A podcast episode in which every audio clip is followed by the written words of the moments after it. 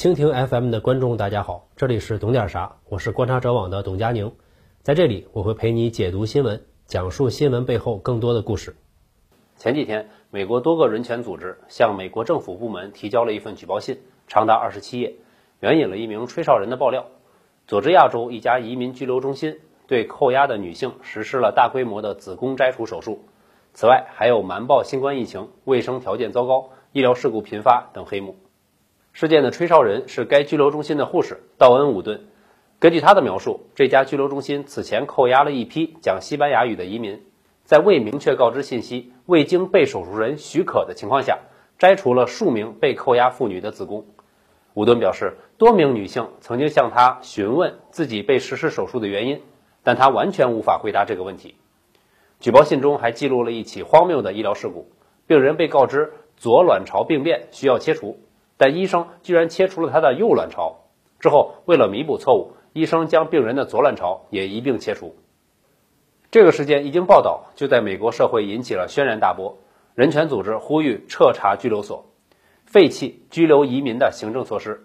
美国民主党借此大力抨击特朗普的边境政策，而美国移民及海关执法局对此事进行回应，称只有两人在专业医疗机构做过手术，而且是在遵循医嘱的情况下。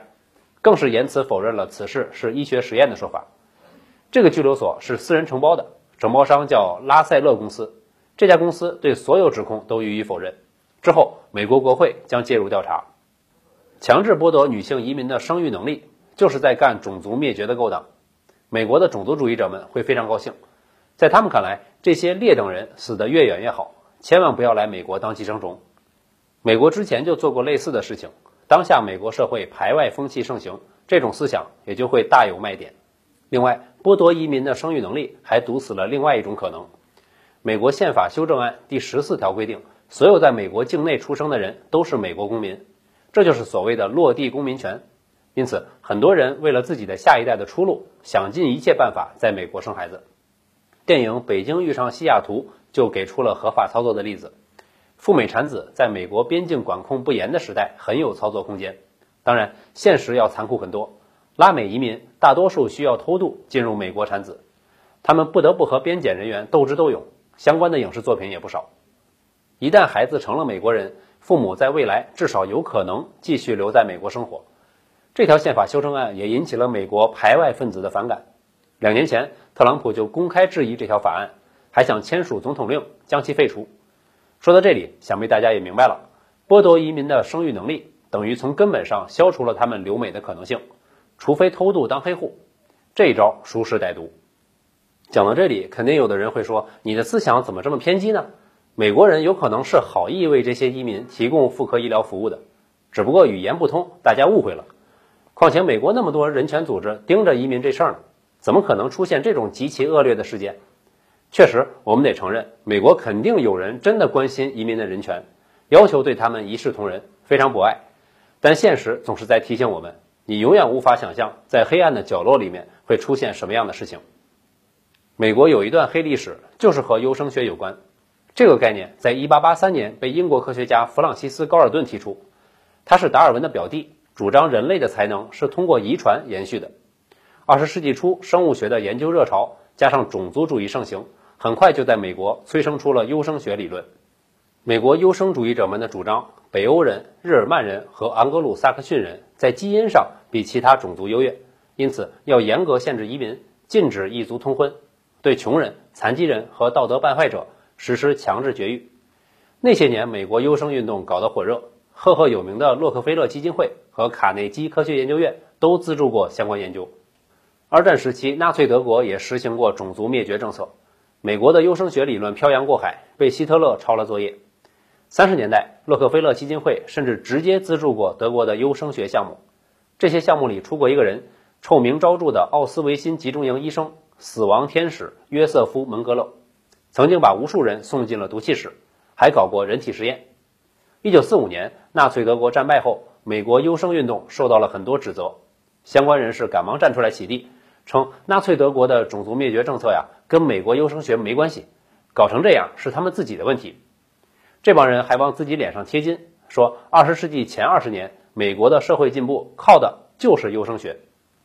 美国一部分州对于强制绝育的允许，到了一九七八年才被全面禁止。从一九零七年到一九六三年间，有六万四千多人被强制绝育。据美国自由记者凯文·博古斯估算，到70年代末，这一数字至少高达8万。人种以黑人、拉丁裔和美洲原住民为主。让人意想不到的是，这种早被扫入历史垃圾堆的暴行，居然还能在2020年死灰复燃。美国政府一边指责别的国家侵犯人权，一边在自己的领土上搞着种族灭绝，这已经不仅仅是搞双标了，是精神分裂。美国主流媒体在对此事的报道上显得很克制、很节制，并没有大肆渲染人权问题。甚至“人权”这个词在相关报道里都没有被提及，显得非常的客观中立。这个拘留所的承包商拉塞勒公司曾经给共和党政客提供了政治现金，还与特朗普本人有着千丝万缕的联系。民主党意外得到了一件武器，用来攻击特朗普的移民政策。同时，这引出了另外一个问题：美国的私人监狱系统。美国公民的入狱率全世界最高，将近全部人口的百分之一都被关在了监狱里，约有二百三十万。占全世界囚犯数量的五分之一，但这不完全是犯罪率的问题。美国的监狱系统已经资本化了，都是大公司在运营，美国政府付钱给这些公司买服务。单从削减财政赤字的角度看，这是个不错的选择。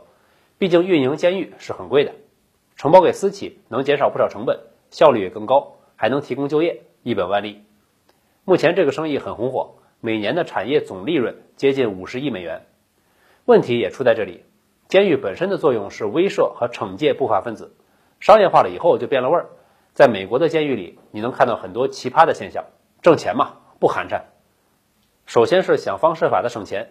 美国陷阱的作者弗雷德里克皮耶鲁奇在美国私人监狱待过五年，他曾经描述过那段噩梦般的经历：我穿着橘黄色的囚服，手脚都被铁链束缚着，压在胸前的铁链让我呼吸困难。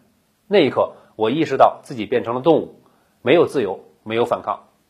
在书里，他提到，这里什么东西都要钱，喝水要买塑料杯子，有电视但是没有声音，必须花钱买耳机。一日三餐很简单，两片面包加上糊糊，五颜六色，没有味道，没有气味，成本绝对不超过一美元。安保方面也能省，少雇点警卫就行，一人看守几百号人。为了防止骚乱，囚犯每天只能待在牢房里。操场、图书馆限制开放。如果哪个犯人不服管教，就会被拖到没有摄像头的地方毒打一顿。老狱警给新人传授经验时说：“对待犯人要像对待畜生一样，不能对他们说谢谢，要挑拨犯人之间的关系，给他们分帮结派，这样你的工作会很轻松。”企业还与政府签订合同，要求保证私人监狱百分之九十的入住率。对囚犯的素质也要挑剔，得了大病的不要，能打的莽夫也不要。私人监狱也不用担心经营不善，政府除了付钱，还要给补贴，还负责兜着不让你破产，这才是真正的铁饭碗。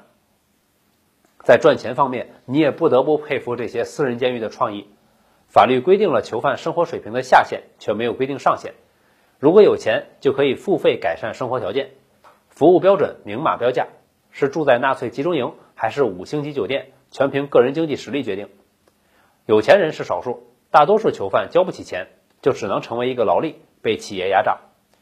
美国公司不分大小都会给监狱一部分订单，毕竟是廉价劳动力，不用根本对不起资本主义社会。私人监狱也很开心，因为不用交税，挣多少拿多少。美国最大的私人监狱运营商叫美国惩教公司，创始人特雷尔胡托在走上人生巅峰之前，就在德克萨斯州政府的监狱里当助理监狱长。算是公职人员辞职创业，在利用囚犯赚钱方面，他可是个天才，居然在监狱里举办竞技表演，吸引观众，出售门票赚钱。有一种比赛是在猪身上涂满油脂，让二十名犯人去抓，谁能抓住就可以得到二十美金。魔兽世界玩家可能会感到很眼熟，八点零版本库尔提拉斯的自由镇副本里就有这么一幕，玩家要在一个圆形竞技场里面抓一只涂了油的猪。不知道是不是受了这位创业者的启发，为了增加利润，美国私人监狱会想方设法多抓点人进来。移民拘留所就是他们拓展业务的新领域。